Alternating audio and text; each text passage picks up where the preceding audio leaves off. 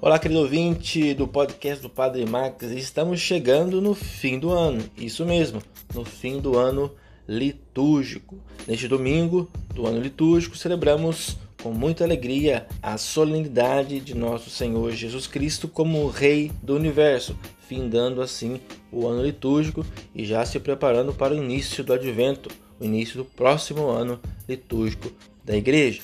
O reconhecimento de Jesus como o Rei do Universo é um primeiro plano, mas o segundo plano é necessário criar condições para que o reinado de Cristo de fato se instaure no meio de nós. Na primeira leitura, o profeta Ezequiel mostra Deus tomando a iniciativa de cuidar do seu próprio rebanho, destituindo os pastores que não exerceram com fidelidade a atividade de apacentar.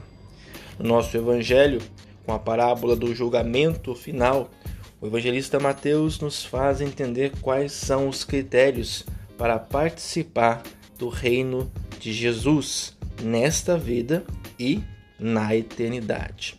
A segunda leitura, ao reforçar a certeza da ressurreição de Jesus como primícias e a nossa como consequência dessa, nos interpela ainda mais a viver a prática, ou melhor, viver e praticar os seus ensinamentos fundamentais, antecipando já aqui as maravilhas do seu reino definitivo.